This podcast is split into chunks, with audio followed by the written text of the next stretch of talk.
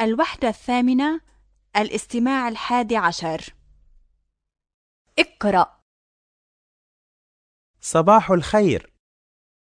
صباح النور كيف الحال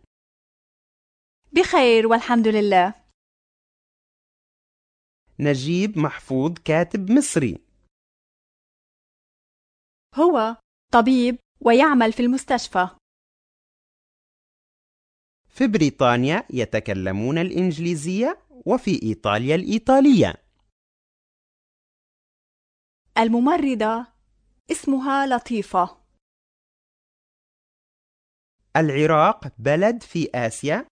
والصومال في أفريقيا